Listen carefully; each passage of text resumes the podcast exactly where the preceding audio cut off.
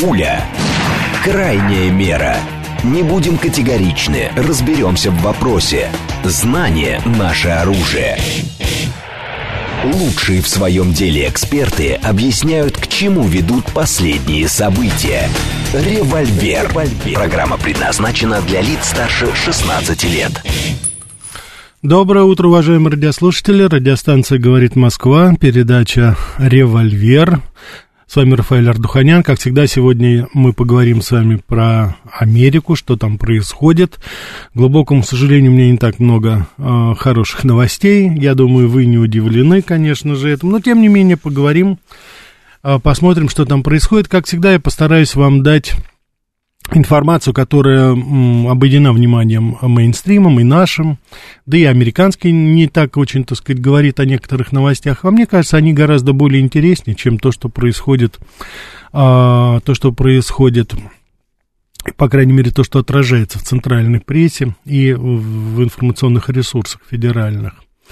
А, как всегда, у нас передача «Диалог», смс-портал 925-8888-94-8, телеграмм для сообщений «Говорит МСК Бот», прямой эфир 495-7373-94-8, телеграмм-канал «Радио Говорит МСК», ютуб-канал «Говорит Москва».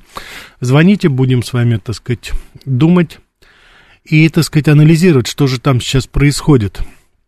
Конечно, прежде всего я хочу поздравить всех мужчин, да, наверное, не только мужчин, всех кто сейчас в той или иной форме защищает наше Отечество. Особенно, конечно, это прежде всего нашим ребятам на передовой.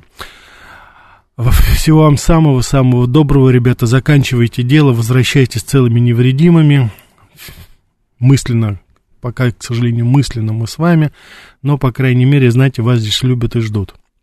Всех, кто служил, тоже поздравляю. Я особенно хочу поздравить, конечно же, прежде всего своих ребят, друзей дальневосточников. Мне приятно было в некоторых комментариях получать весточки сейчас вот от них из Краснознаменного Дальневосточного округа. Но это было очень давно, очень-очень-очень давно, но тем не менее край для меня особый. Я там служил срочную службу. Это еще до Афганистана, так что было очень давно. Тогда это была китайская граница. Вот, так что привет вам, рожденный в пламени под красным знаменем, Дальневосточный округ боевой. Так, что же здесь у нас происходит? Ну, старик Байден разбушевался, конечно. Значит, готовится пакет каких-то уже, вот уже просто, ну, просто каких-то несусветных санкций. 500 целей и юридических, и физических. Я хочу сказать, что сейчас, вот по информации, сейчас а, происходит тотальная конфискация яхт, лодок, все, что, так сказать, вот по восточному побережью а, все, что принадлежит в той или иной степени гражданам России или людей там с двойным гражданством. Причем конфискуются все, небольшие лодки, яхты, там несколько бизнесменов, я даже их имена, так сказать, так не знаю, но тем не менее, судя по яхтам, по недвижимости. В общем, идет такая тотальная зачистка. Тотальная зачистка, то, о чем Путин говорил уже много раз, что действительно замучитесь вытаскивать свои активы оттуда. Но, судя по всему, так оно и есть. То есть полностью конфисковывается а, все, что связано вот с фамилией, там, в той или иной степени, что соотносится с Россией. Это, я хочу сказать, что это, в принципе, такая, знаете, обычная практика. То есть, когда происходит какие-то, э, какое-то, с их точки зрения, преступление, то есть ФБР обычно врывается, забирается из компании абсолютно все, вплоть до мусорных э, контейнеров. А потом уже вы с адвокатами должны будете ходить туда, выяснять, просить, требовать там, чтобы вам вернули, говорить, что вы там, вас там не было. Этот процесс занимает огромное количество времени.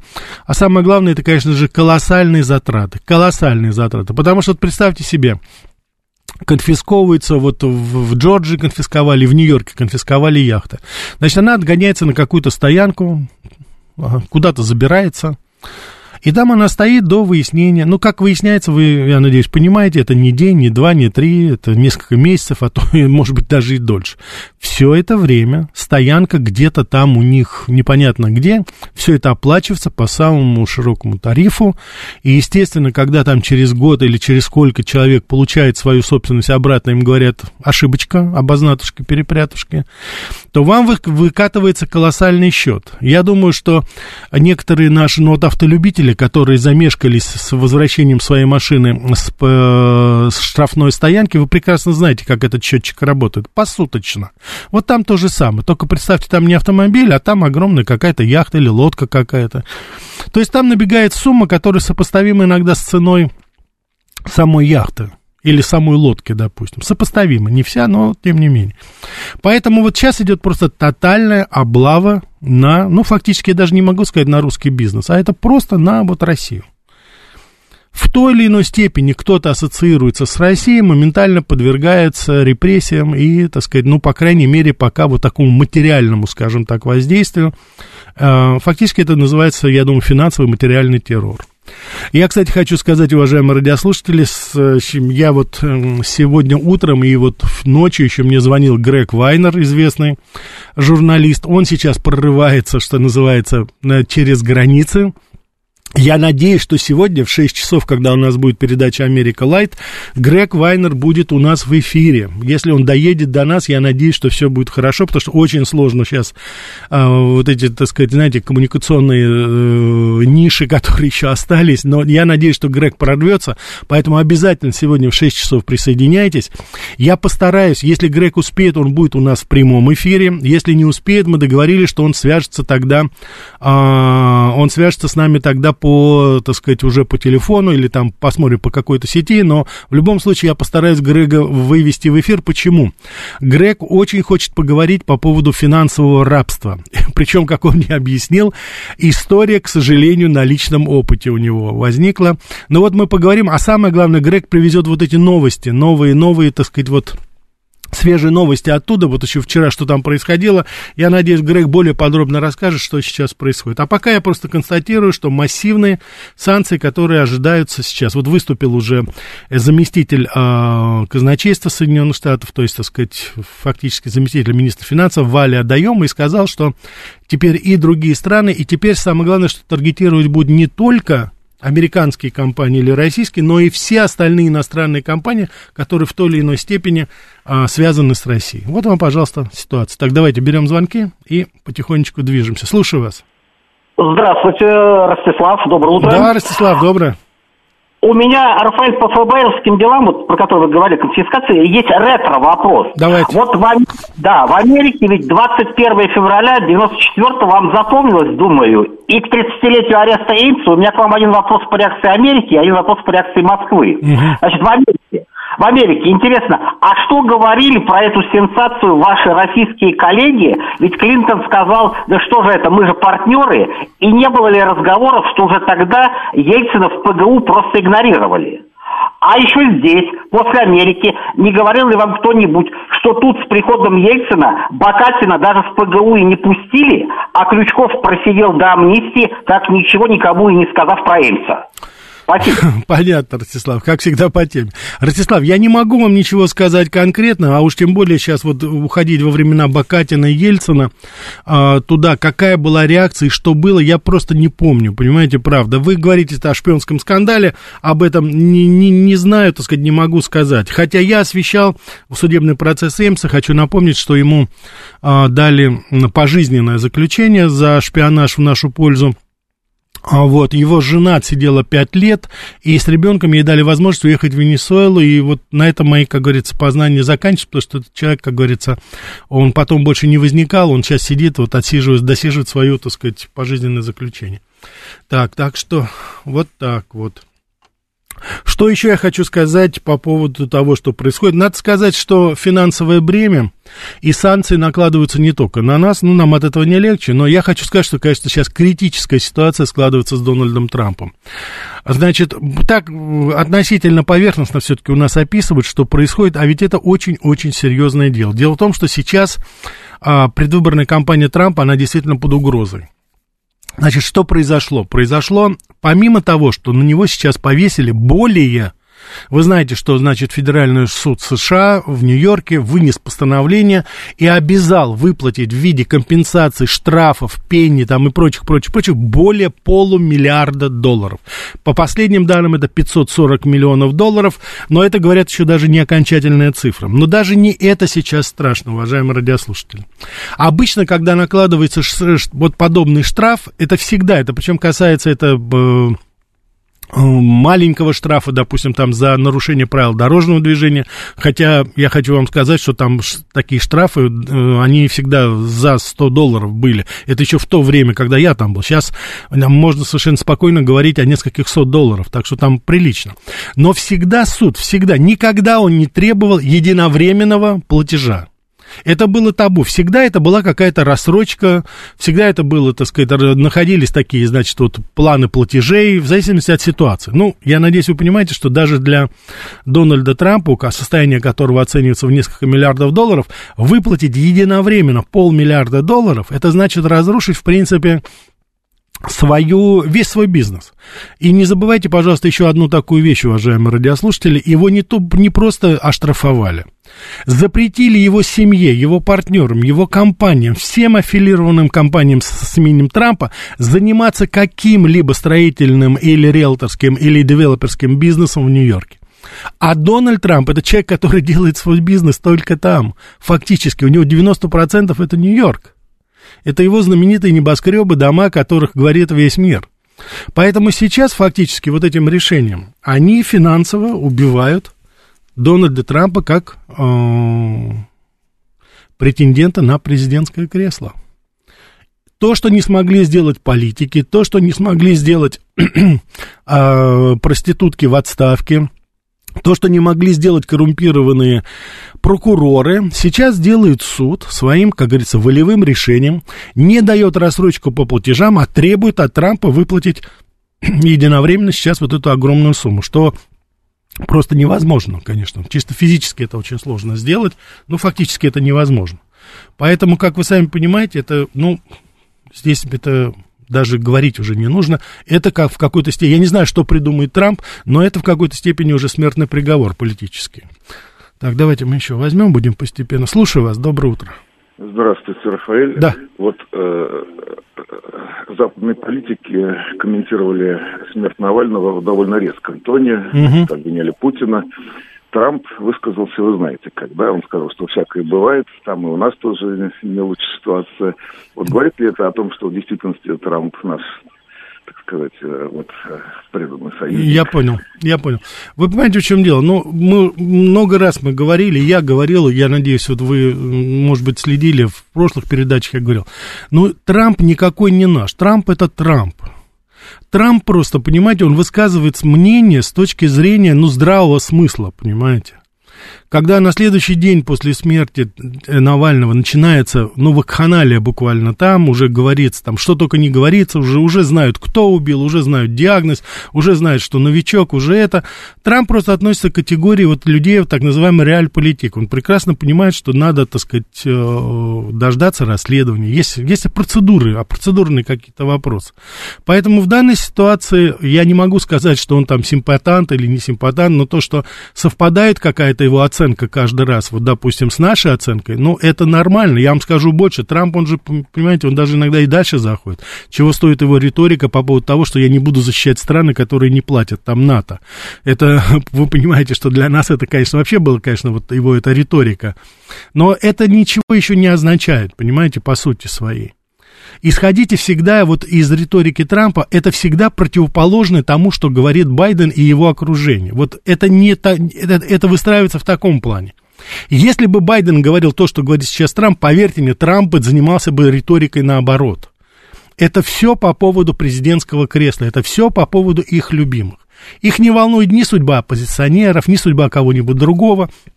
Они сейчас грызутся между собой за это, ну, я вот вам сказал же пример вот этих полумиллиардов, это борьба за выживание.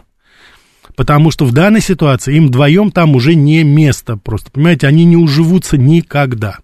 Поэтому если Байден говорит черное, Трамп говорит белое. И наоборот. И это было всегда, и это так и будет теперь. Потому что Америка разделена абсолютно. И вот все, что происходит у нас или где-то за рубежом, в любом другом месте, это информационный повод, чтобы подчеркнуть это.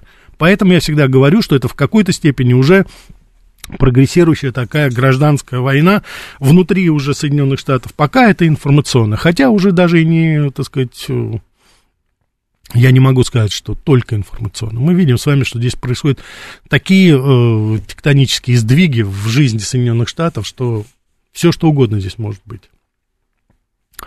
Ну, вот Зори-то пишет, два разных мировых проекта. Ну, конечно, да, да. Так что это...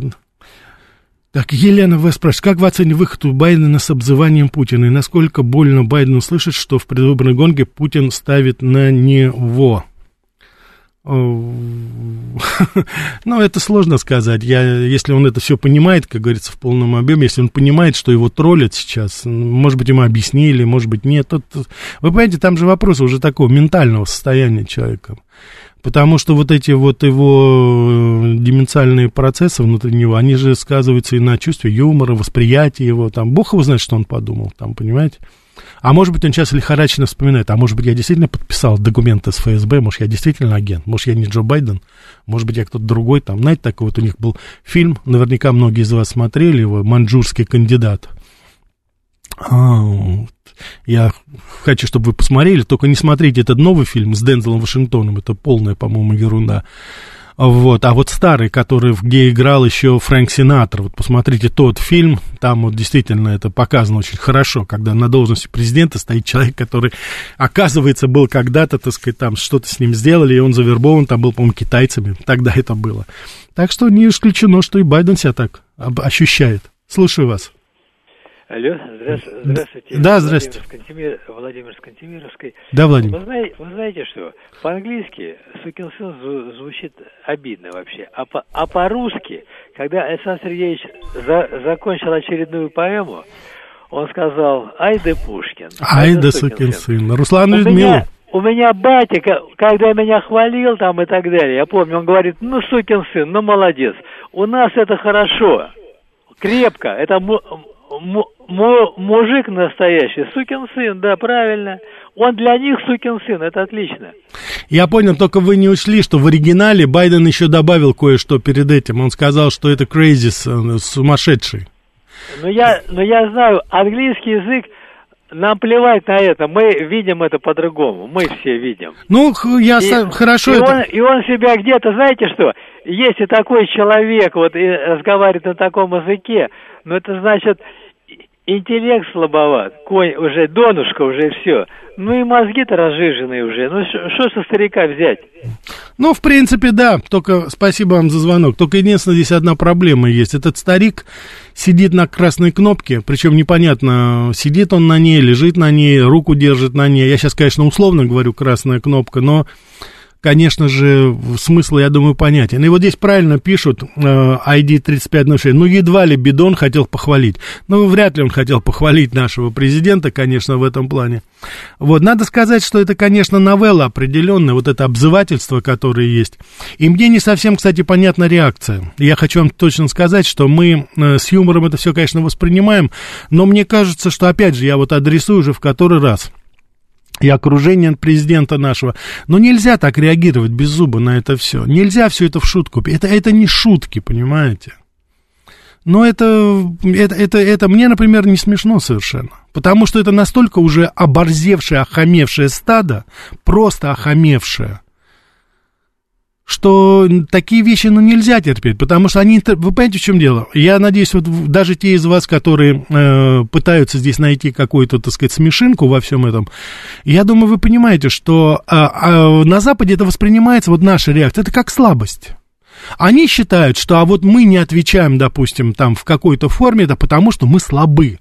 Вот так это воспринимается политтехнология, она работает немножко по другому принципу, понимаете? То, что вы задумали, то, что вы думаете, то, что вы полагаете, это не всегда то, что на самом деле. Если вы думаете, что реакция на какое-то политическое событие, информационный повод должна быть такая, это еще не значит, что и остальные воспримут это. Понимаете, вот иногда нужно просто, ну, как они говорят, посылать месседж. Надо просто говорить конкретно. Иногда надо просто полбу дать. Ну, фигурально выражаясь, но надо просто дать полбу, понимаете?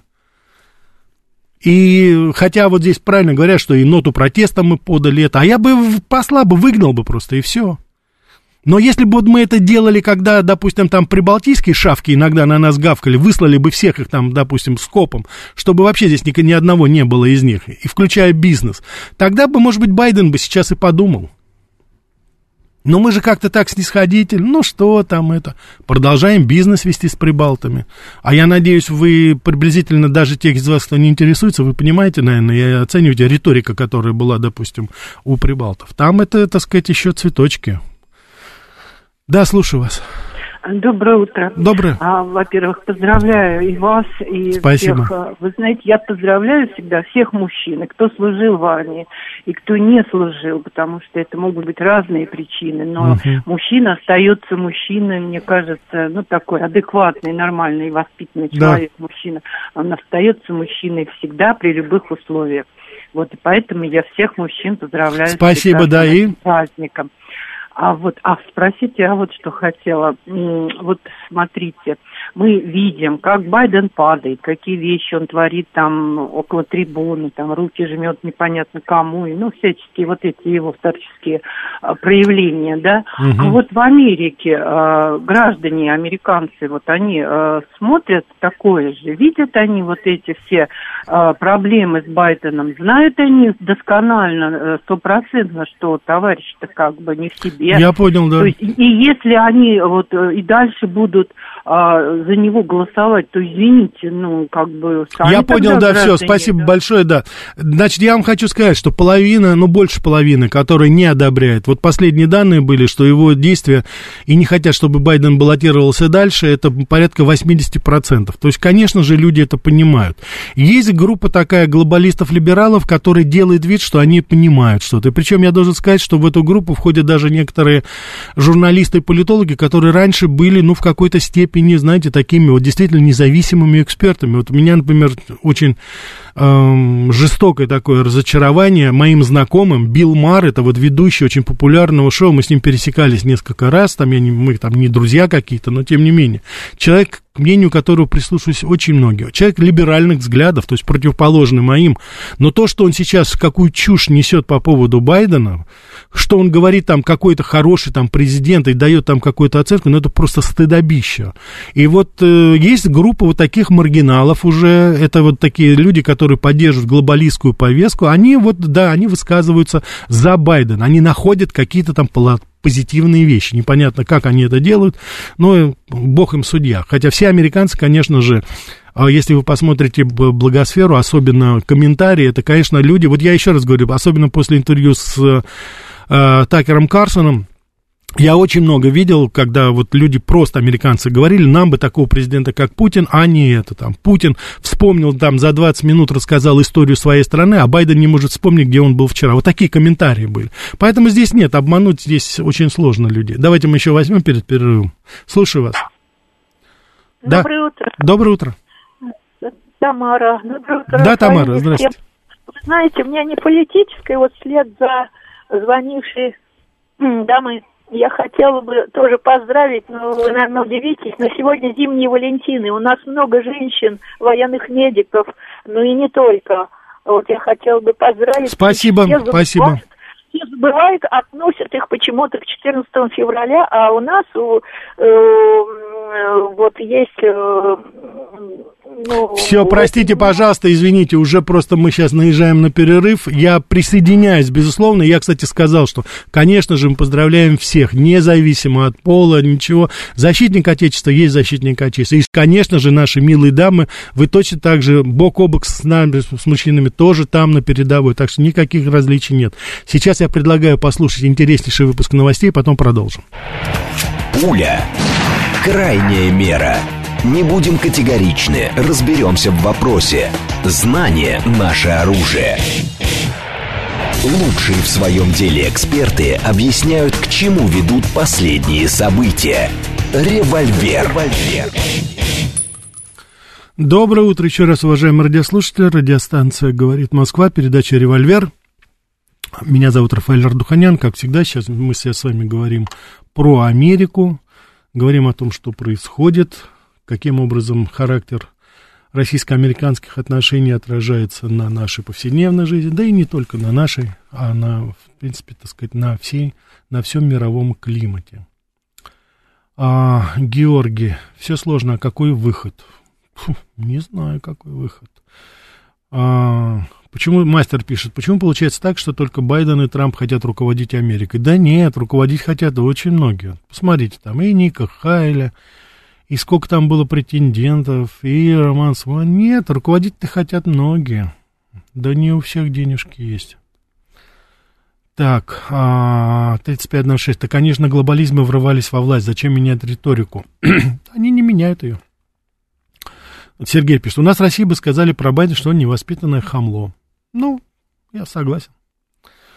Так, Хишадо пишет, а я на месте Пиндоса в ноябре сам добавлял бы строчку в бюллетень за, за ВВП. Хорошая, кстати, идея. Просто так вот поржать, посмеяться, да. Я думаю, что, кстати, я убежден, что многие бы там отреагировали. Так, Сер Микс пишет, очень хорошо, когда ты сильно, а твой противник воспринимает тебя как слабого. Часто это залог победы. Ну, часто, но иногда бывает и совсем наоборот все-таки. Надо все-таки меру знать в этом. Лучше смеяться над Байдом, чем плакать над его сливами. Не дождутся. Хорошо, все правильно. Серпуховчанин пишет. Так наш Медведев тоже выражается нецензурно. Ему, получается, можно. Уважаемый Серпуховчанин, э, Дмитрий Анатольевич Медведев перестал быть нашим президентом в 2012 году, если мне память не изменяет. Поэтому, как вы сами понимаете, он не президент нашей страны. А вот Байден президент. Разницу, я надеюсь, вы чувствуете. Дмитрий Анатольевич Медведев выражает свои мысли, он заместитель председателя Совбеза нашего, и на своей страничке он, так сказать, пишет достаточно такие хлесткие вещи, так что имеет право. Если я начну сейчас цитировать то, что говорят некоторые политические деятели, такие как там, допустим, а, члены Палаты представителей Сената Рубио, Круз, Грэм, там остальные там есть, так сказать, такие тоже э, русофобские шавки, вы себе представить не можете, что они там говорят. А кого волнует, что они говорят? Речь идет о том, что лидер страны, что называется, обзывается, понимаете? Вот что это такое? Тут вопрос даже, вот мы сидим с вами сейчас анализируем, а тут анализировать нечего. А может быть, у человека просто там деменция, у него язык развязался, там бог его знает, знаете. Контрольные функции, они, так сказать, иногда дают сбой, но вот, может быть, и там это что-то. Так что непонятно. А, 35 на 6. Сложно представить Путин, который бы хоть кого-то назвал. Согласен, реагировать надо, но там вроде бы вызвали посла. Да, вот это, кстати, первый раз вызвали посла. А когда он сказал, что убийца, что тогда не надо было вызывать? Может быть, если бы тогда вызвали бы, сейчас бы немножко бы старичок бы язык свой прикусил. Вот, Верховный ответил на лично, Поляков пишет, если не смотрели, рекомендую. Я все смотрел, Алекс Поляков, я все прекрасно смотрел. Это было в форме какой насмешки, это, а я считаю, что уже не смешно просто, вот и все. Я здесь, если хотите, так сказать, вот, это мое мнение, я высказываю сейчас. Так, фраза, да, вот, кстати, уважаемый радист, 2036 мне хорошо, что напомнил, Айда Пушкин, Айда Сукин сын, это по поводу Бориса Годунова. Конечно же, извините, я сказал Руслан и Людмила, да, но я думаю, что наше все может о каждом своем произведении, о каждой строчке сказать, Айда Пушкин, Айда Сукин сын, все алмазы, все бриллианты, конечно же. На таком уровне не смешно. Я тоже согласен, 071 список. Думаете, Трамп придет целоваться будет? Нет, они враги нам. Ну, совершенно верно. Я тоже, так сказать, считаю, что здесь без иллюзий насчет этого. По крайней мере, мы с вами прекрасно знаем, что здесь ожидать чего-то такого особенного. 2036. Передайте Грегушке большой привет. 2036. Я надеюсь, сегодня вечером в 6 часов вы все передадите, кто пожелает, ему привет. Так, 4267. Почему Юлию Навальную так двигают в лидеры а, оппозиции? Ну, а кого там еще двигать? Там больше никого не осталось. Да, слушаю вас. Алло, алло. Да, да, здрасте. Хотел высказать следующую мысль. Пожалуйста. Э, почему-то никто не сказал. Э, мне казалось, что Байден не публичный политик. Что это значит? Что он никогда не присутствовал э, в информационном поле, а всегда решал важные вопросы и был где-то, ну, так скажем, кулуарная политика. И вот в этой кулуарной политике как раз-таки такие выражения очень даже допустимы. В зависимости от того, с кем ты говоришь, ты говоришь с ним лично, поэтому э, позволяешь себе такие, скажем так, приятные уху собеседника высказывания. Мне кажется, из этого строятся все странности, которые видны за, так скажем, Байденом, в том числе и пожимание руки воздуху, потому что он что-то сказал, и надо закончить. Он не очень привык, что он сказал это куда-то в никуда, то бишь в аудиторию. Но вы, вы думаете, это его извиняет как-то или... А, это не извиняет, это дает понять, почему он так себя ведет. А извиняет или не извиняет, мне кажется, что политика в общем смысле мировая уже превратилась в пропаганду. То есть, когда там тот же Шольц или еще какие-то люди э, реагируют на там э, всякие разные смерти у нас, это выглядит странно, выглядит как... А скажите, а вот вы говорите, политика, скажите, вы говорите, политика превратилась в пропаганду там и прочее, прочее, а вот то, что, допустим, там Си Цзяньпин говорит, Моди, Индия, Путин, это тоже пропаганда, с вашей точки зрения? Ну, остались еще оплоты, так скажем. Э, ну, хорошо. Ну, Все, я вас понял, я вас понял, спасибо, да, спасибо. Так давайте мы еще возьмем. Да, слушаю вас. Рафаэль, доброе утро, это Гурген. Да, Гурген, доброе утро. Видите ли, я согласен с предыдущими выступающими. Вот по поводу светлой личности Ники Хейли, по-моему, так ее зовут, да? Да, да, да, Ника Хейли. Я думаю, у нас будет еще возможность в будущем обсудить. Я хотел заметить, что в США, обратите внимание, отсутствует тенденция выдвигать celebrities на государственные посты. Единственное исключение, подтверждающее правило, это, очевидно, актер второй руки Рональд Рейган. Mm-hmm. Вот. И я хотел бы завершить тем, что э, си, э, Байден назвал, э, ну, скажем, на ответ, который предполагал да или нет, он назвал Си Цзиньпина диктатором. Uh-huh. Если я правильно помню, собственно, определение диктатора, подсказка ответа в вопросы была со стороны журналистов в то время. И вы знаете, последнее, о чем я хотел сказать. Э, Байден – это, видимо, некий кремлевский старец, как вы помните ту эпоху гонки на лафетах, как бы цинично это не звучало. Грядет перестройка, а также, когда тебя ругают твои враги, ты на правильном пути. Это по отношению к... Хорошо, Гурген, спасибо. Да, Гурген, практически совсем согласен, кроме того, что вы сравниваете вот со старцем. Я вам хочу сказать, как, так сказать, э, это на мой период моего студенчества, как раз, начало 80-х годов, и я прекрасно помню эти гонки на лафетах, как вы совершенно справедливо говорите. Я вам хочу сказать, что в нынешнем состоянии Байден, по сравнению с нашими генсеками, и Леонидом Ильичем, и Константином Устинчем, и Юрием Владимировичем. Да он, так сказать, простите меня, просто мумия ходячая. Наши-то те были еще, так сказать, более-менее, и то мы, сколько мы анекдотов травили по этому поводу, сколько мы смеялись. А мне сейчас даже, если честно, немножко и стыдно так вот. Так, дело прошлое, конечно, но по сравнению с тем, что сейчас есть, тут, как говорится, достигли дна, но там снизу-то все равно постучал Джо Байден в этом смысле. Поэтому вот здесь я с вами не соглашусь. Леонид Ильич Брежнев в свои худшие годы, уже после инсульта второго, по-моему, он на 24-м съезде партии 4 часа отстоял, читал доклад. Понимаете? И, так сказать, там, может быть, пару-тройку раз запинался, конечно, было, но это не то, что здесь, вот, допустим, в, 10, в пятиминутной речи там по, просто какую-то абракадабру несет человек. Сравнения даже никакого нет. Да наши генсеки, огурчики были по сравнению с тем, что мы сейчас видим. Так что вот здесь я с вами не соглашусь только. Так, слушаю вас, у нас полно... Извините, что-то сорвалось. Да, слушаю вас. Да, здравствуйте. Здравствуйте. Передача. Да. А, ну, э, вообще-то, вот, ну, абсолютно мало интересуют вот личности американские, да и вообще мировые. Угу. Если в той же Швейцарии, там где-нибудь, не знаю, в Швеции, блин, э, и в Европе, да никто не знает и ни имен премьер-министров, там, ни президентов своих, они меняются, и неинтересно. Ведь главное же институции – ведь на чем держится государство? Угу. На институтах власти, угу. на разделении власти, где ни одна ветвь не может побороть другую. Понимаете, постоянные склоки, но незыблемо стоит там эта американская, не знаю... Вы думаете, что исполнительные, законодательные, судебные власти в Америке, они сейчас незыблемо стоят? Вы, у вас такое... Нет, но они срутся-то между собой. Они не могут принять бюджет, вот уже сколько там...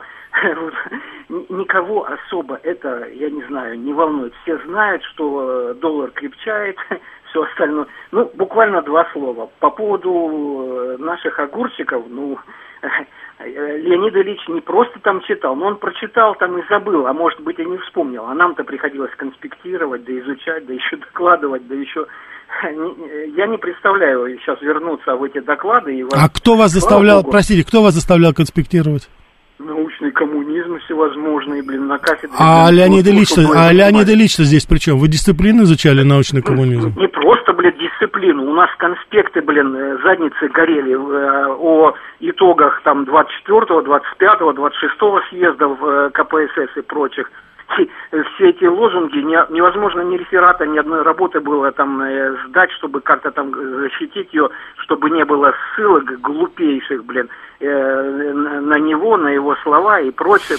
Я понял, хорошо, я понял, да, все, я понял, спасибо большое. Но я очень огорчен, что вы, я не знаю, где вы учились, как вы конспектировали это, вот, вот здесь, кстати, очень справедливо наши, э, так сказать, э, радиослушатели пишут. Я хочу еще раз просто напомнить, особенно вот радиослушатель, который сейчас звонил. Дело в том, что я не хочу, чтобы вы восприняли, что я вот э, по сути с вами там спорю, это ваше мнение, понятно, но вы все-таки, если вы учились, как вы говорите, что вы учились в ВУЗе и конспектировали там что-то, вы все-таки за речью своей следите. Потому что если вы звоните на одну из самых популярных радиостанций и позволяете себе вот в эти междометия, которые вы вставляете, это вам не делает чести и, самое главное, обнуляет то, что вы говорите смысл его. Вот мне уже как-то неинтересно даже говорить, потому что я уже вот, исходя из вашей риторики, из вашей речи, я уже сомневаюсь, а вы вообще учились где-то, конспектировали, что вы конспектировали. Поэтому следите все-таки за своей речью, тем более, что я неоднократно просил, и у нас есть только два табу на нашей радиостанции, ну, по крайней мере, на моих передачах, это уж точно. Пожалуйста, соблюдайте элементарные правила все-таки правильной русской речи, старайтесь не ругаться. И там не нужно никаких, так сказать, вставок здесь. Наш язык достаточно богат, чтобы выразить свои мысли. И второе, это не нужно атаковать наших радиослушателей, если вы не согласны с их мнением. Поэтому, я не знаю, вы первый раз звонили или не первый раз звонили, я, у меня нет вашего имени, и я, так сказать, уважаю анонимность всего. Просто я хочу, чтобы вы это учли, и вы, как говорится, не, я вас не баню, ничего, так сказать, всегда буду рад услышать компетентное, а самое главное, очень корректное мнение по тем или иным вопросам. Слушаю вас. А, доброе утро, Юрий Москва.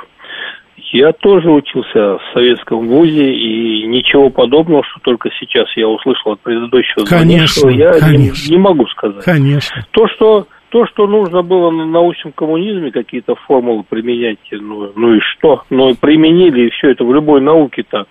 Сказал волшебные слова, и дальше продолжаешь жить, как жил.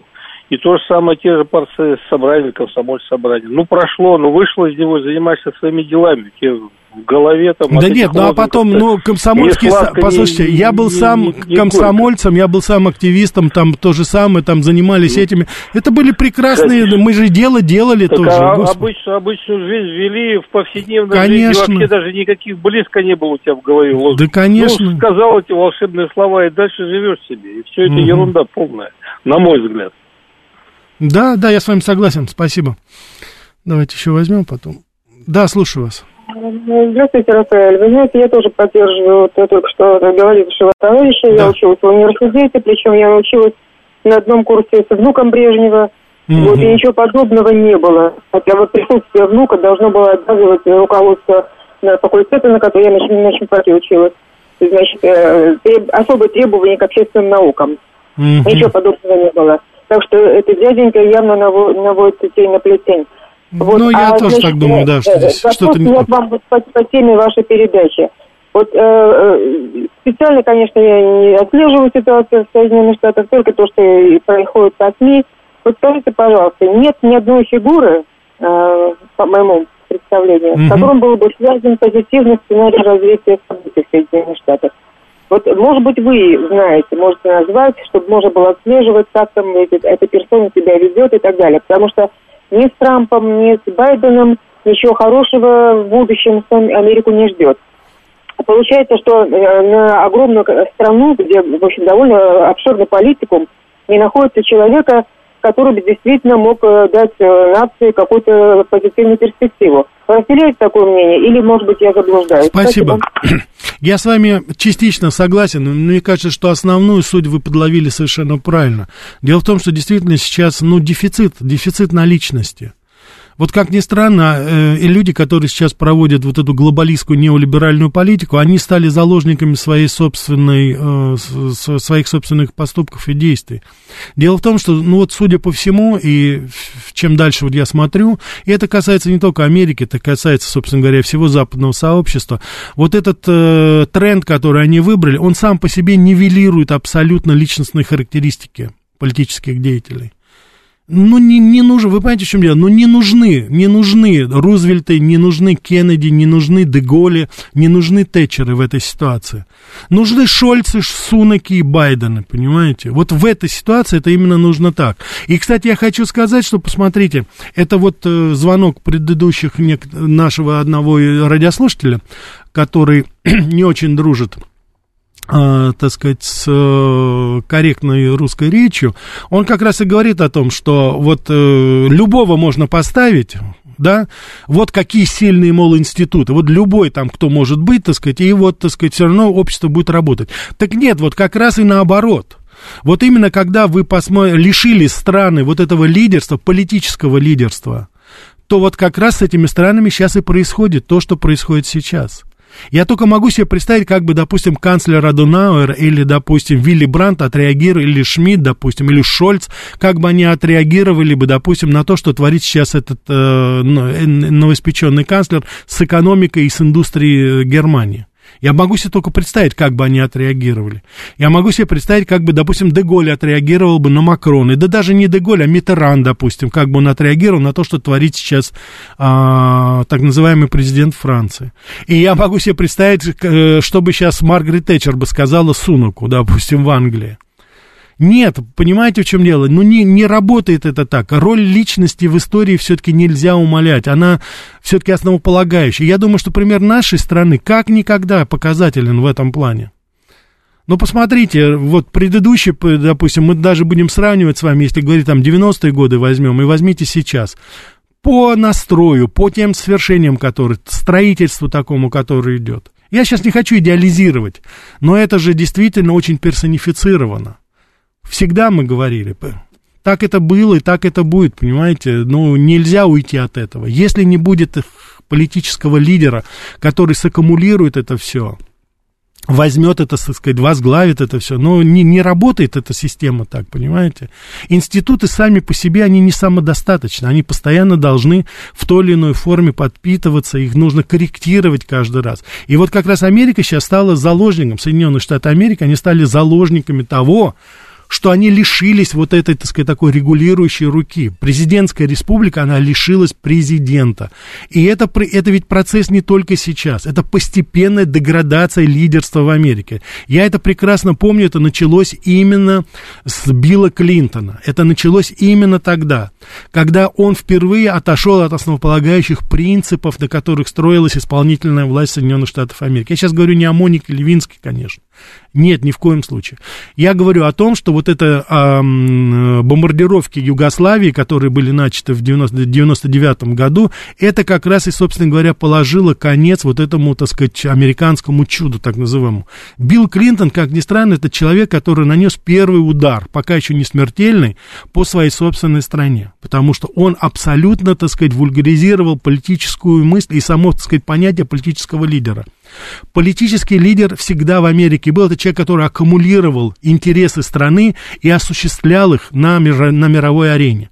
Рузвельт прекрасно видел, каким образом движется страна и что нужно для этой страны, чтобы сохранить спокойствие. Если бы Рузвельт не сделал бы новый экономический курс, не предложил, то после Великой депрессии 29-33 годов 20 века в Америке, это по всем прогнозам, была бы просто социалистическая революция, был бы взрыв просто. Миллионы-миллионы людей ходили голодными, не знали, что делать. Рузвельт это обуздал, взял в свои руки и, так сказать, сделал то, что он сделал. То же самое было с Кеннеди, то же самое было с другими. Рейган в свое время тоже подхватил это все. Это все основывалось на этом. А сейчас этого нету.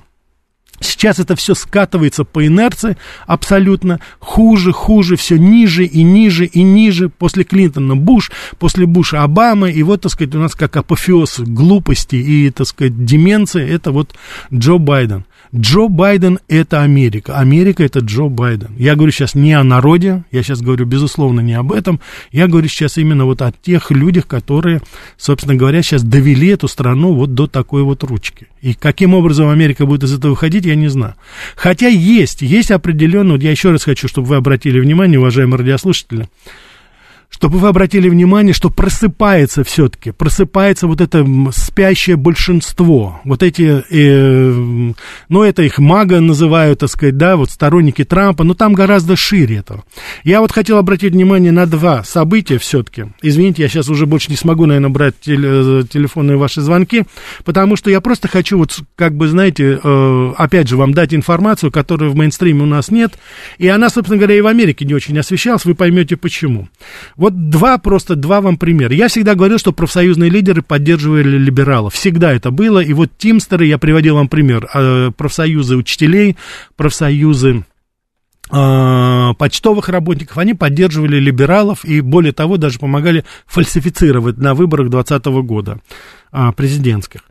И я еще вам говорил, что есть вот так называемое братство Тимстеров, это вот рабочие, это самый крупный профсоюз Соединенных Штатов Америки. Это тот самый профсоюз, который руководил, которым руководил еще э, Хоффа, если вы помните, такой был персонаж, который бесследно исчез потом. Но это была такая легендарная личность Джон Хоффа.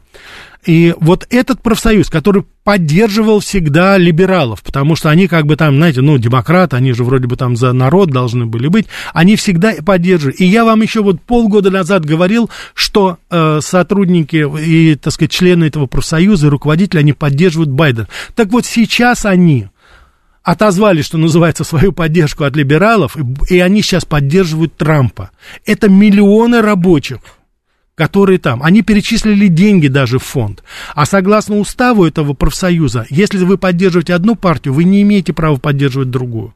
Здесь даже не сколько вот эти деньги, там тысячи-тысячи долларов, которые они перечислили, там, по-моему, 40 или 60 тысяч долларов они перечислили а, Дональду Трампу. Тут не, тут не деньги имеется в виду. Это то, что еще миллионы людей сейчас, а там дисциплина, я вам хочу сказать, такая, военная, они будут теперь поддерживать Дональда Трампа. Вот это вот очень важно. Значит, меняется что-то, понимаете? Это вот первое. Второе, это в Алабаме Значит, соответственно, суд постановил как раз сейчас вопреки вот общему правилу, они сказали совершенно потрясающие слова, а именно, что американский закон должен базироваться на Библии, на христианских ценностях. И поэтому аборты должны быть запрещены, и они сейчас считают, что, так сказать, вот эмбрионы даже, которые это уже люди.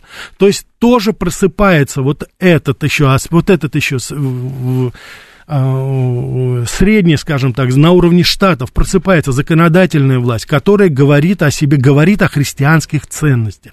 Значит, еще не все, я так думаю, ну не все, значит, еще потеряно для Америки. Хранить не будем Америку. Я надеюсь, что она проснется, я надеюсь, Америка скинет вот эту всю мерзоту, которая сейчас прилипла к ней. И Бог даст, может быть, все-таки сбудется наша с вами мечта из передачи «Америка Лайт», когда мы будем говорить о каких-то очень хороших вещах, и «Америка Лайт» это будет не маргинальная передача, а может быть мейнстримом станет в конце концов, и мы будем уже тогда и дипломатов американских приглашать, и говорить о хороших отношениях между нашими странами, кто знает. Ну а пока, уважаемые радиослушатели, в 6 часов, я еще раз хочу повторить, 18.00, сегодня передача «Америка Лайт». Я надеюсь, будет Грег Вайнер, но он будет в любом случае либо вживую, либо уже по, так сказать, скайпу, или там мы найдем. А сейчас я хочу еще раз поздравить вас с праздником, пожелать вам всего самого-самого доброго.